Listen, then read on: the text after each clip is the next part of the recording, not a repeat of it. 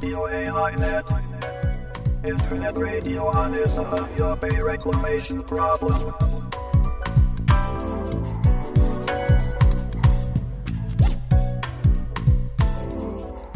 有明海漁民市民ネットワークがお届けするラジオ AI ネット本日は2019年1月27日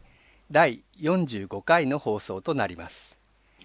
ちなみに本日で1997年4月14日の諫早湾の締め切りから7958日となります。AI ネットの A は有明海 I は諫早湾の頭文字です。このネットラジオでは有明海で問題となっている諫早湾干拓に関する話題を中心に海や干潟などの環境保全や公共事業などによる自然破壊の問題を取り上げていきます。番組では各出演者をスカイプや電話でつないでトークします。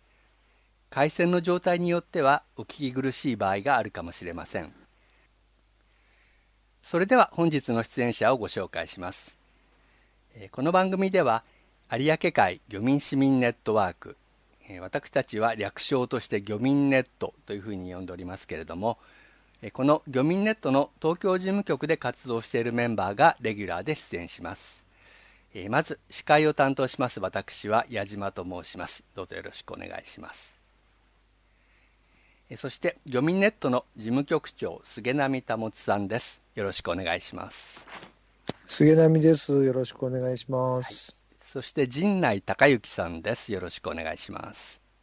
よろしくお願いします。はい。それからもう一人、吉川貴子さんです。よろしくお願いします。よろしくお願いします。大丈夫ですか？はい。はい、えー、そして、えー、今日はゲストとして、諫早湾干拓問題の話し合いの場を求める会の横林和則さんに電話でご出演いただきます。えー、横林さんどうぞよろしくお願いいたします。こちらこそよろしくお願いいたします。はい。えー、今日は、えー、いつものようにまずゲストの横林さんのお話を伺いましてその後にニュースコーナーとして諫早湾干拓の問題に関連した1月の出来事などをお伝えしていきます、えー、どうぞ最後までお聞きくださいそれでは早速横林さんのお話を伺っていきたいと思います、えー、まずは横林さんのご自身のこととかそれからこの団体のこととか、えー、伺っていきたいと思うんですけれども、えー、最初に横林さんの自己紹介としまして、まあ、横林さんが一体どんな方なのかとかこの諫早の問題に、えー、どうして関わるようになったかといったようなことをあのお話しいただきたいんですけれども。はい。えー、っとですね、私あの現役時代は農業高校の教員で果樹を担当をしておりました、はい、でまあ、そういう時代にですねあの40数年前、やっぱり現場では農薬が本当使われてましたので、はい、あの農薬を省いたみかん作りだとかですね でそれで生協に販売したりですねそういうことも行ったりしておりましたけども、はい、えーと、退職をいたしましてですねあのブルーベリーの観光農園を今この小長井町で、えー、やってまして、はい、えーそれに加えて梅をですねあのいわゆる天然の農薬、石灰溶合剤と水和用だけ使ってですね梅を栽培して、まあ、いくらか量はそんなに多くありませんが全国各地の皆さんに、えー、販売をさせてもらっていると、であの梅梅は那須観観光農園としてですね摘み取り園として運営してまして、あの皆さん楽しみにえー、来ていただ来園していただいているという状況です。なるはい。まあ、農業のことをあの学校で教えてらして学校辞めた後は、はい、あの本当に農業をやられているということなわけですね。はい、はい、でその横林さんがどうしてこの、まあ、どうしてというのも変ですけれどもあの諫早の干拓の問題開門の問題に関わるようになったかということなんですけれども。えーとですね、一番あのなんて言いますか、今、話し合いの場を求める会でややってる活動のですね、出発点となった気持ちは、あの2013年6月の7日、NHK 特報フロンティアっていう番組があったんですけども、はい、その中であの北大の宮脇っていう先生がですね、やっぱりあのこの裁判っていうのは、勝っても負けても地域にあと大きな亀裂を残すんじゃないかと、でやっぱりあの裁判っていうのは過去を論じるんだけども、将来のことをですね論じること少ないと。でやっぱりこういう中でその利害関係者以外の市民も参加した議論を進める必要があるんではないかという話、あの裁判とやっぱり地域での話し合いというのを車の両輪としてですね、はい、えー、取り組んでいくことが大切なんじゃないかなと、そういうあの報告に非常に刺激を受けましてですね、はい、それを受けて、あの諫早の市議会にあの請願を出したんですよ。はい、それが2015年の8月でした。はいえー、諫早湾干拓排水門の開門について賛成、反対、えー、一般市民による円卓討論の場を市が設置することを求める請願というのをですね、はい、提出するように あの取り組みまして、いろんなあの市内の住職の方とかですね、郷土史家の方とか、自然保護団体の方とか、えー、市民団体の方、9人ほど名前を連ねて請願をこう市に出したんですけども、はい、まあ、それが残念ながら、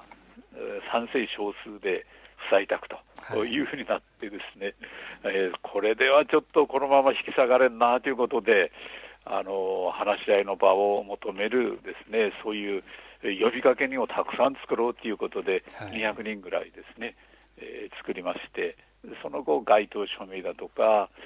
えー、地域での、まあ、いわいわ家庭訪問とかですね、はい、あの話し合いの場を求めることに賛同の署名をということでお訴えしてきたという経緯があります。なるほど、はい。えーと、今、その話し合いの場を求める会の、えー、お話、少し今伺いましたけど、えー、この会、まあ、そういう経緯でまあ設立されて、今、どんな活動をやってるかっていうのをもう一度お願いしたいんですけれども。ね、はい、はい、今あの今はですね、えーと、昨年の7月から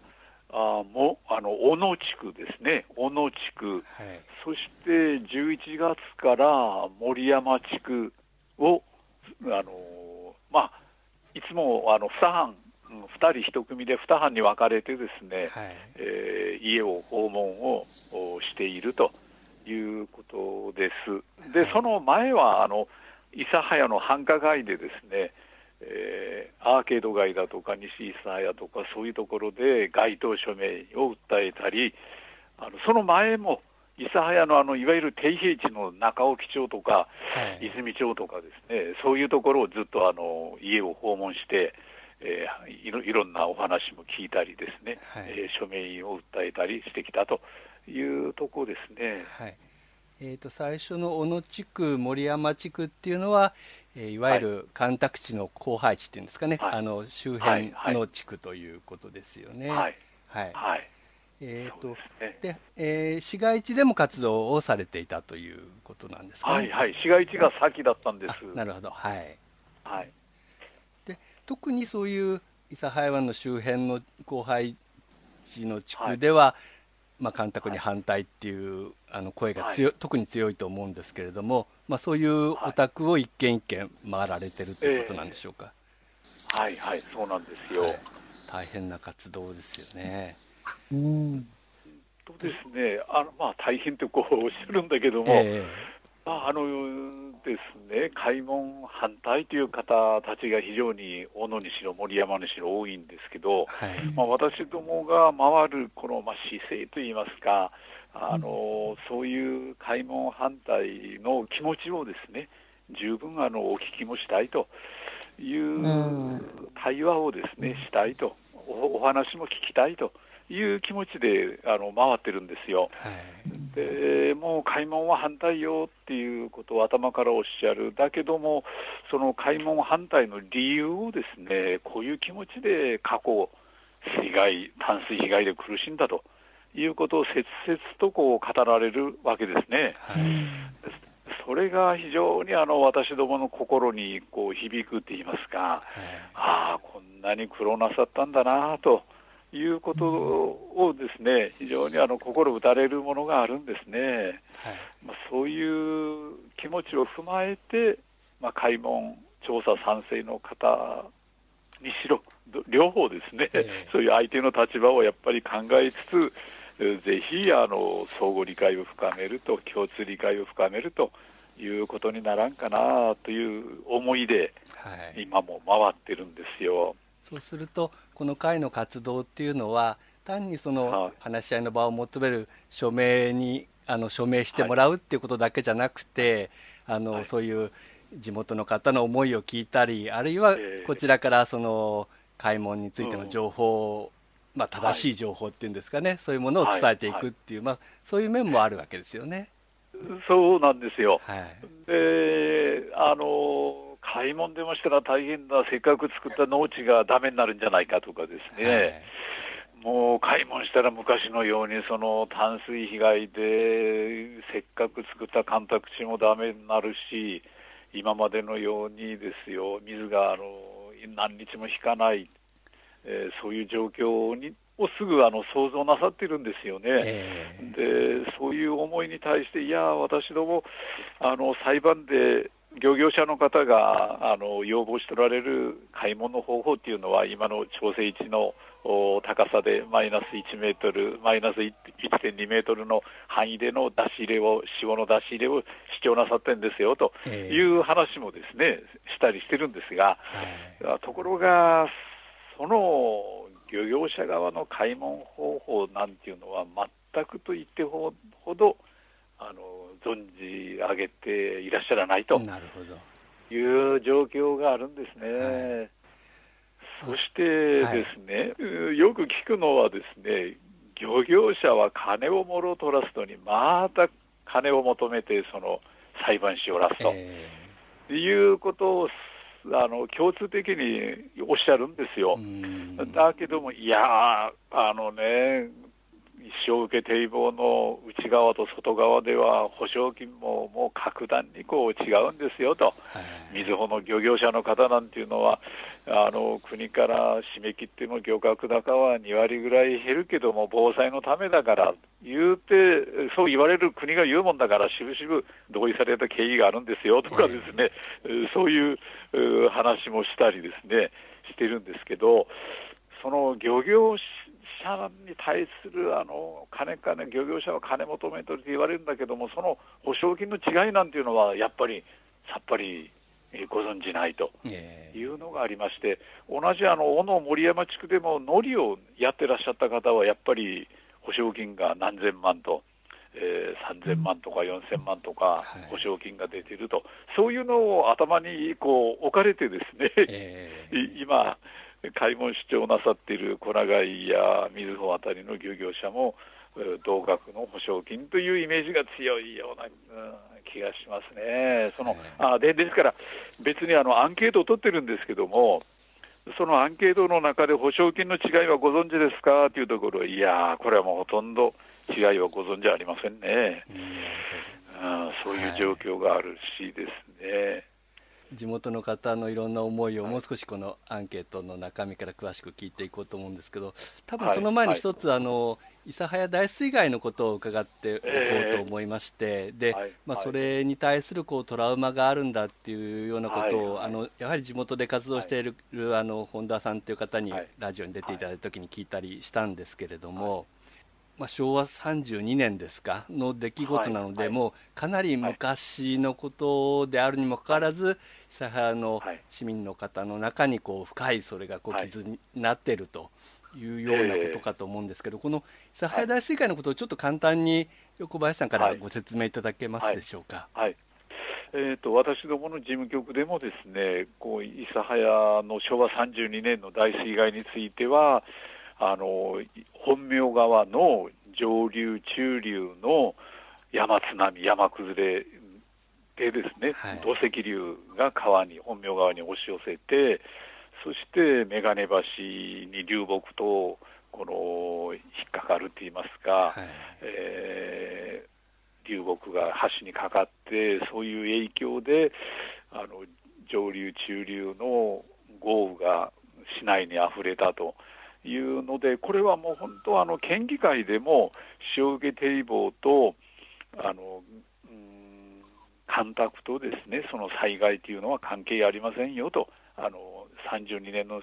ような水害とは関わりありませんよということを県議会でも表明してるんですけども。はいえー、ところが残念ながらですね、あ皆さんご存知のように、あの中央干拓地の展望台ですね、はい、あるいは塩受け堤防の展望所にも、長崎県が32年の大水害で避難屋根に避難なさっている人たちの写真を掲げて、あの干拓事業というのは、このような災害から守るんですよと、はい、災害を防止するんですよということを書いているんですよね。これはやっぱりこうお互い事実を共有できない、もうそういう一つの例じゃないかなと、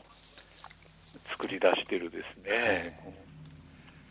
それを切に思います、はい、今、そのメガネ橋っていう話が出ましたけども、結局、本名川の、えーまあ、海の方からやってきたその洪水ではなくて、山の方からやってきた洪水なわけですよね、でそれが途中のそ,、その眼鏡橋というところでこう、えー、流木がたまってせき止められて、市街地の方に溢れたということで、あのい。わゆる裁判干拓の塩気堤防で海を締め切ったからといって、あのようなサハヤ大水害のような洪水が防げるというわけではないということなんですよね。はい、はい、はい、そうなんですよね。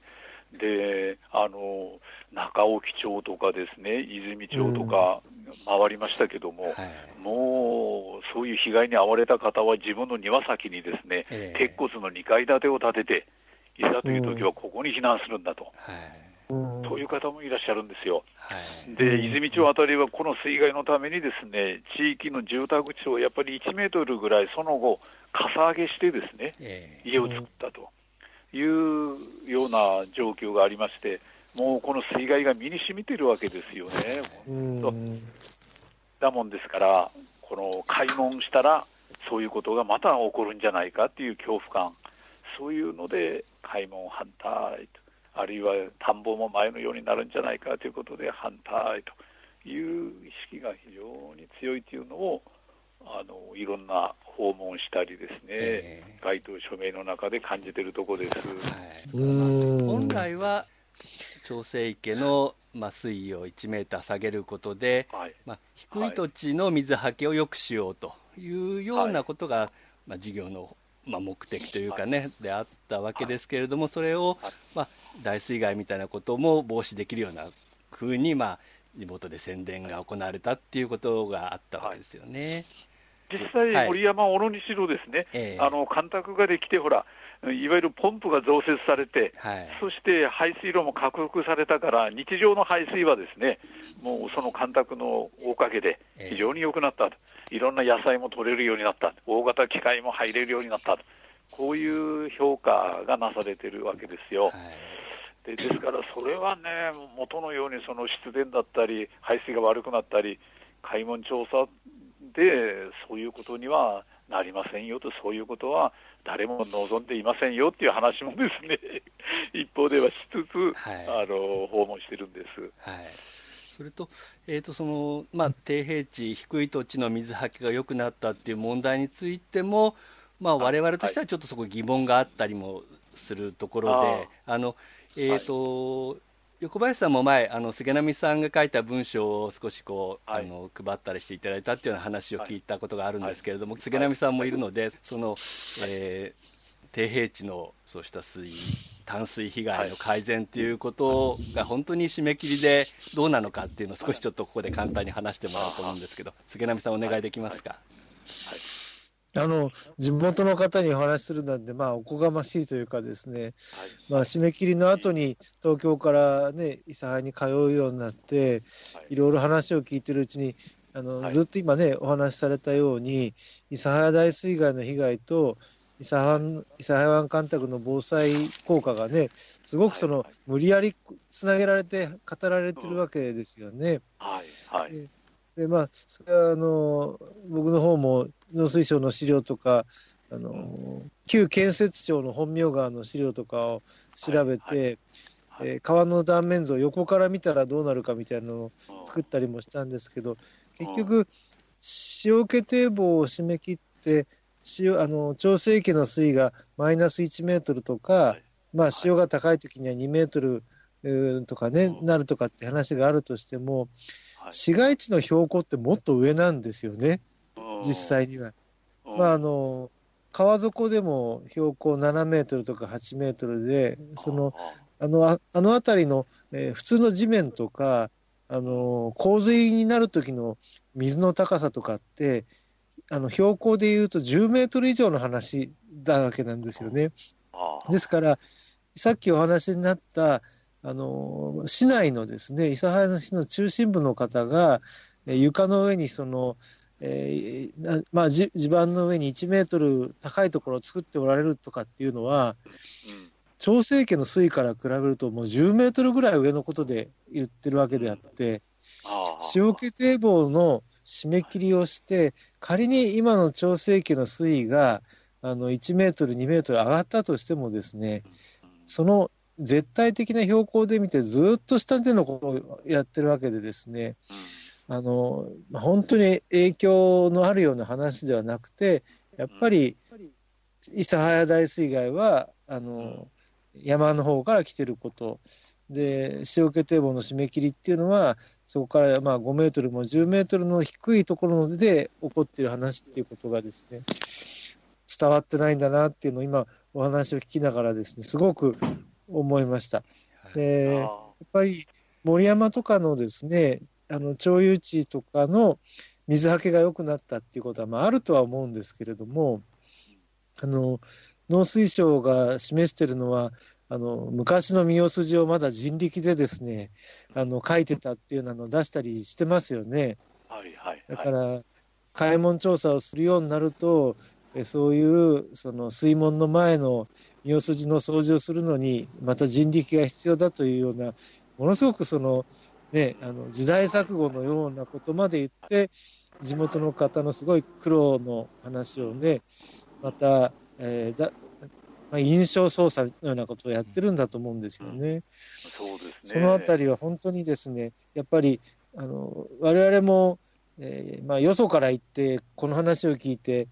ぱり地元の方が一番ちょっとその翻弄されて騙されてしまってるのになんとかお伝えできないかと思ってあの、はいはい、関わってきたんですけども、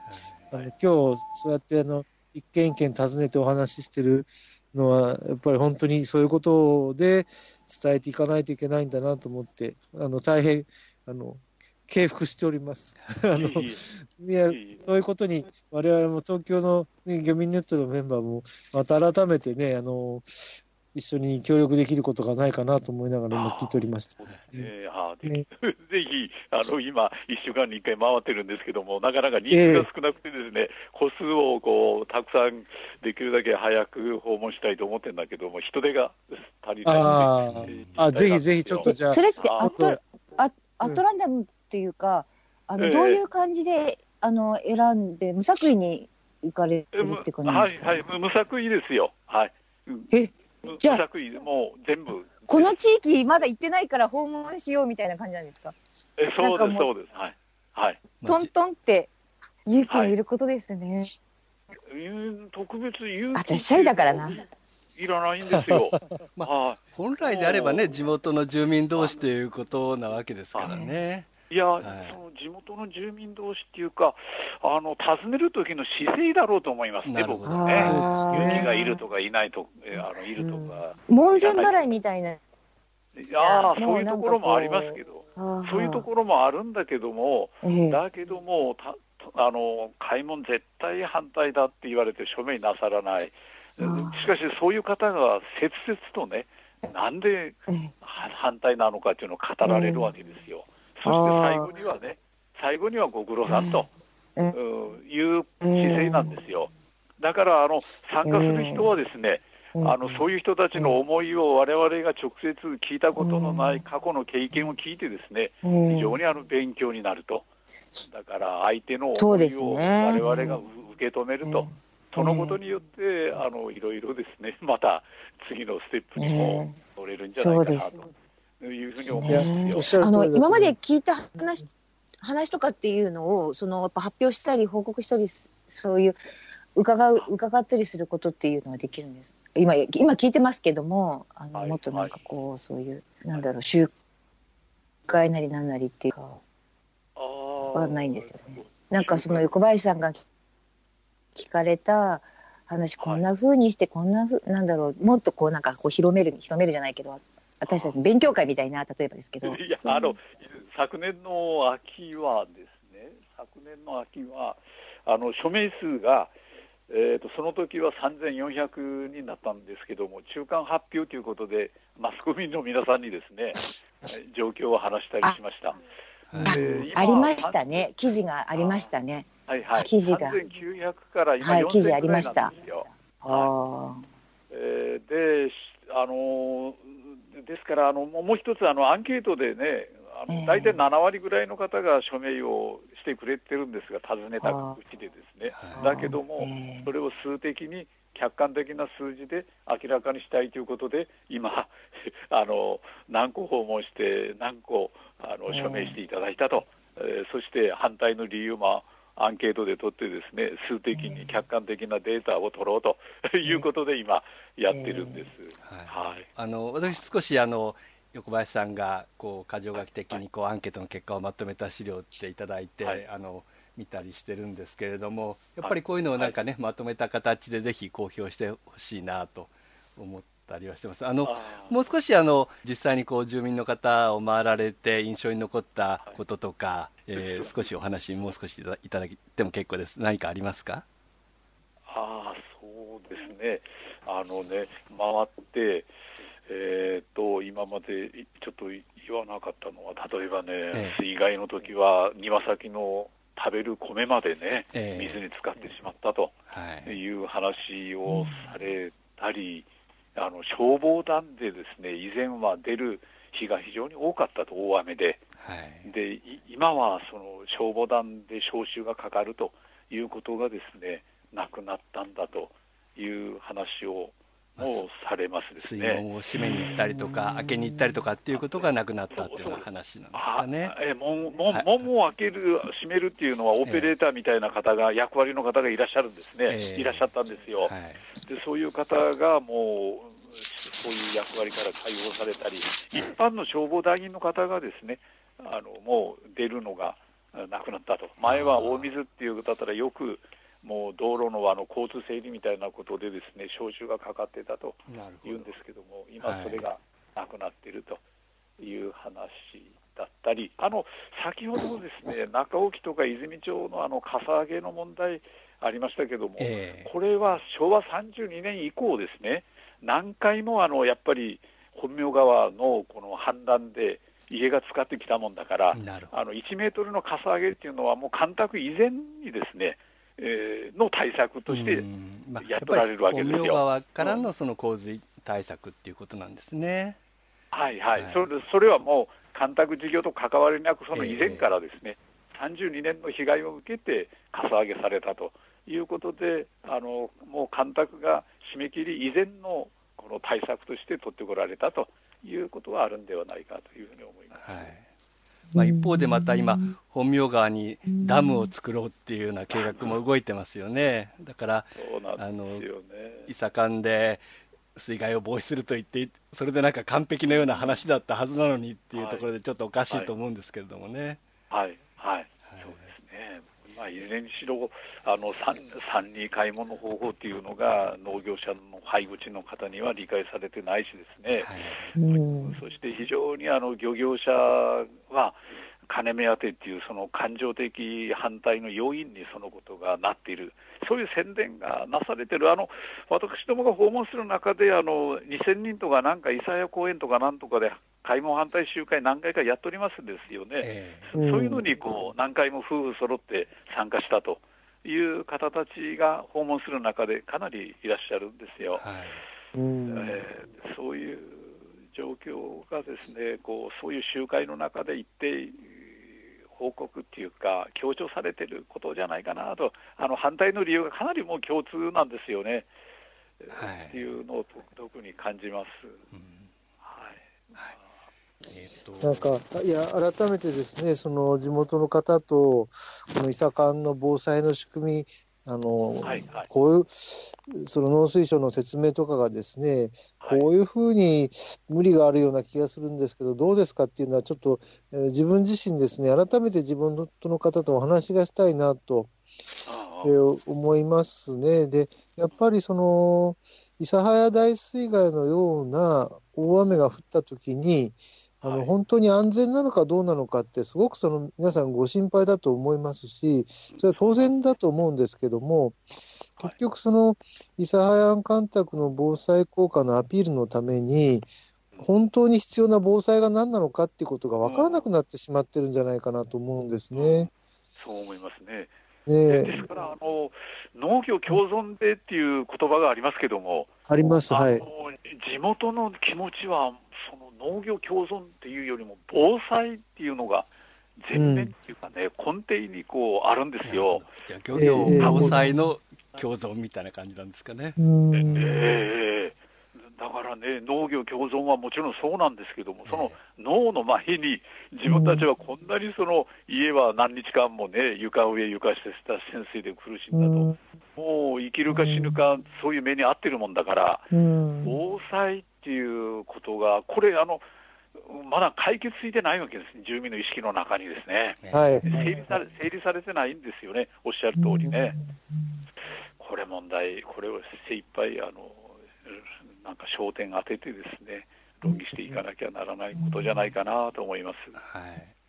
そうですか。いや、本当ぜひ今度一度、あの、一緒に、はい、えっ、と、はい、あの、地元を回るときにご一緒できたらなと思いますし、なんかお話、一緒に勉強会か何かでもできたらいいなと思いますね。我々ももっとやっぱり地元の方が今どういう思いでいらっしゃるのかっていうのはやっぱり勉強しないといけないなと思いますんでね。うん、そうですね。その気持ちを、はい、あの知るっていうことですね。はい、そして、まあ私どもその、防災の理論的なことをよく分かりませんので、あの皆さんからですよ。あの、いろいろ教えてもらいたいなというふうに思ったりしております。はい、はい。最後に、えーとまあ、これから会としてどんなふうにやっていこうとか、あるいは横林さんが、はい。はい、あのこの問題の解決のために今後こうしていきたいとか、こうしたらいいんじゃないかみたいなことがありましたら、一言最後にお願いしたいんですけれども。これは私どもこの賛同署名話し合いの場を求める賛同署名目標1万にしてるんですよ、はい、で今4000だもんだから、で以降、地元をね、県外もいいいいわけですけども、地元中心に1万集めたいなと、もうそれと、行政の壁がなかなか今のところ厚いんでですよ、ちょっといわばまあ民間レベルっていうか、そういうところでね、話し合いが持てんかなと、いろんなところでですね、はい、っていうふうに思ってます。うん、ぜひあの、だから、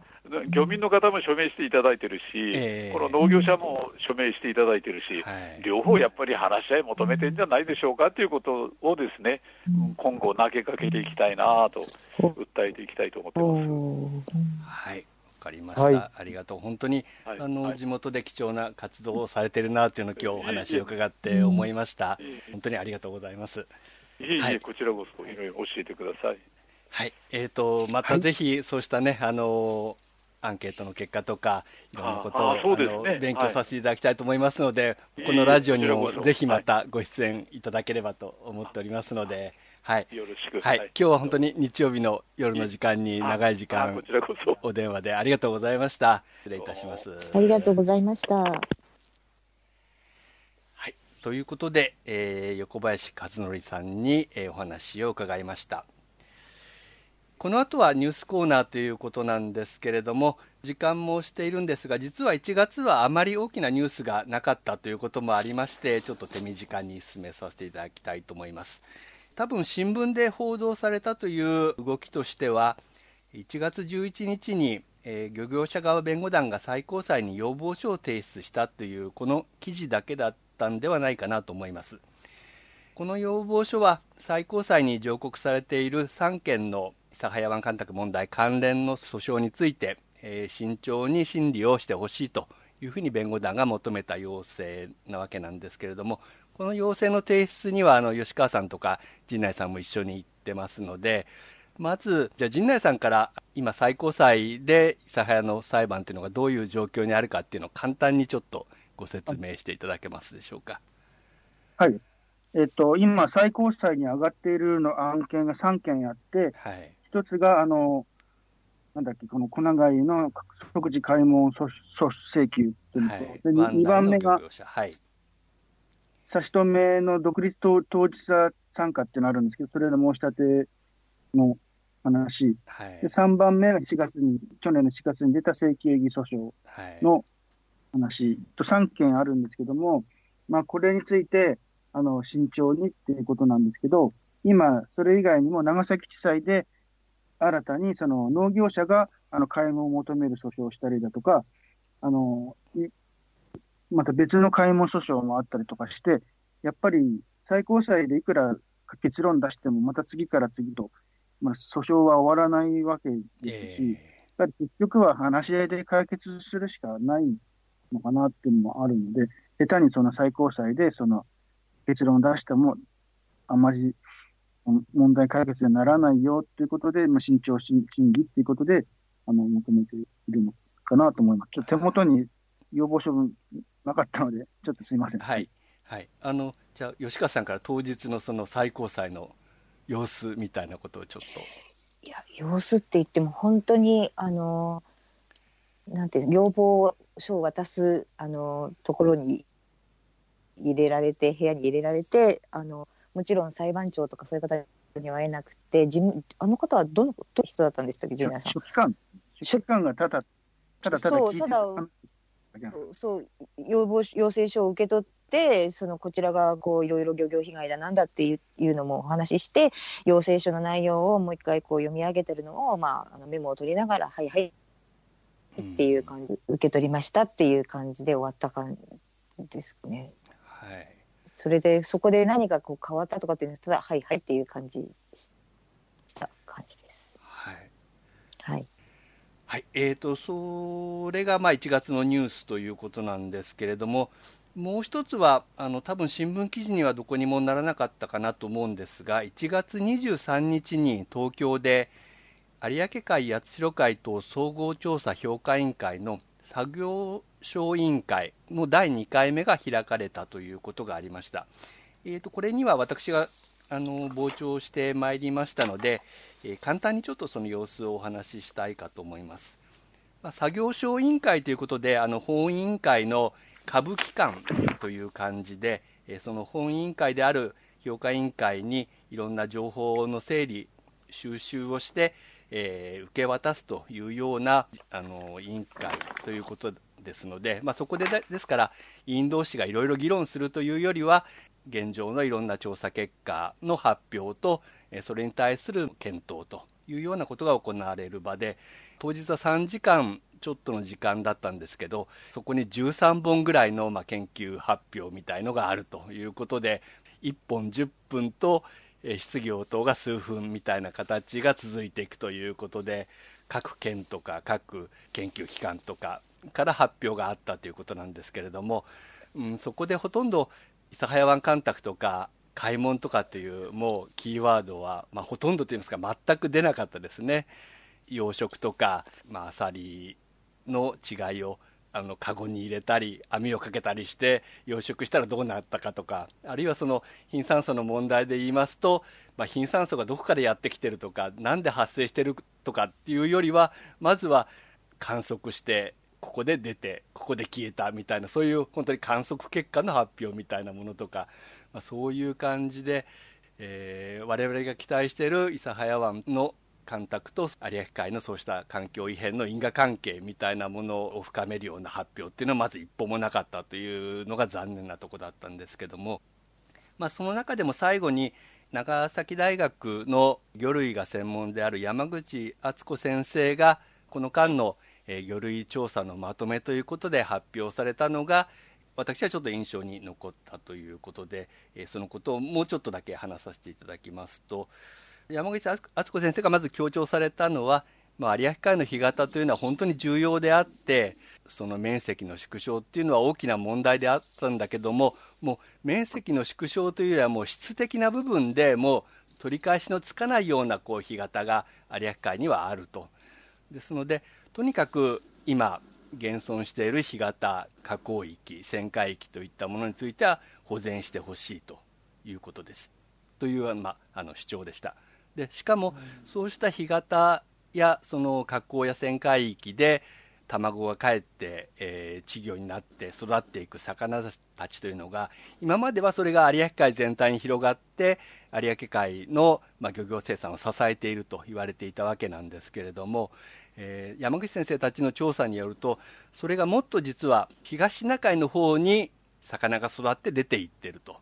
そして、えー、東シナ海からまた有明海に戻ってきてそこで産卵しているということで、まあ、例えばそれはトラフグなんかがそうらしいんですけれども実は有明海のそういう干潟や河口域というものが東シナ海の漁業生産も支えていたということのようなんですよね。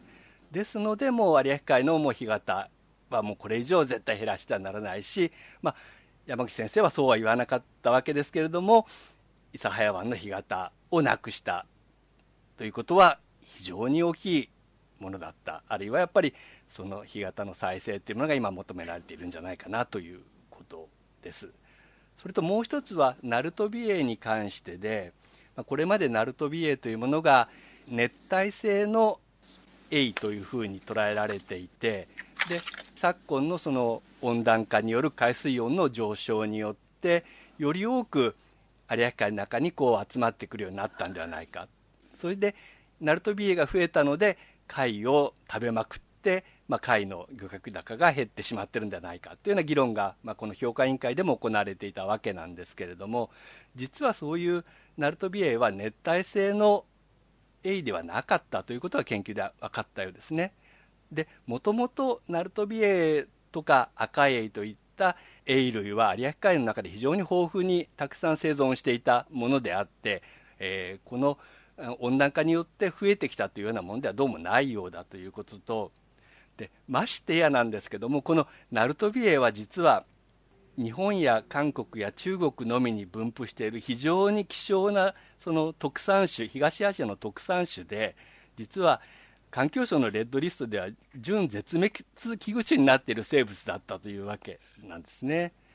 ですので我々はもう環境省のこの委員会の指導でそういう絶滅危惧種をそう駆除しまくっていたと。しかも、それは濡れ、どうも濡れ衣であった、冤罪であったという感じなんですよね。いやはい。大臣首でしょ、これはもう。ということで、山口先生は、ナルトビエが